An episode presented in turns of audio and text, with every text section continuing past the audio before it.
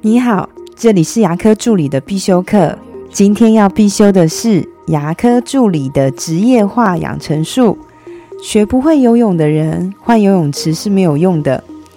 年前好像人心都比较浮动，最近遇到好多的助理都想要离职。无论你的离职理由是什么，我都会祝福你。但是记得一定要功成身退的离开。如果你是因为逃避着某件事或是某个人而想离职，那我劝你最好不要，因为学不会游泳的人换游泳池也是没有用的。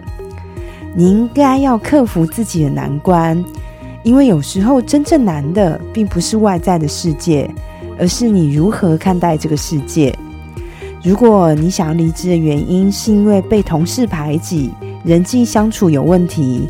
那往往是在自己的沟通或是处事上出现了问题。如果你想离职的原因是觉得自己都做不好，常常被医师的抱怨，那往往是自己的能力出现了问题。每个人状况不同，每个人要在牙科修的功课也不同。无论你是为了什么想要离开现在职位，我希望你是光荣的从牙科助理毕业。而不是垂头丧气的肄业哦。我的分享就到这边。如果你觉得今天的内容对你有帮助的话，请帮我下载下来或分享出去，让更多人听得到。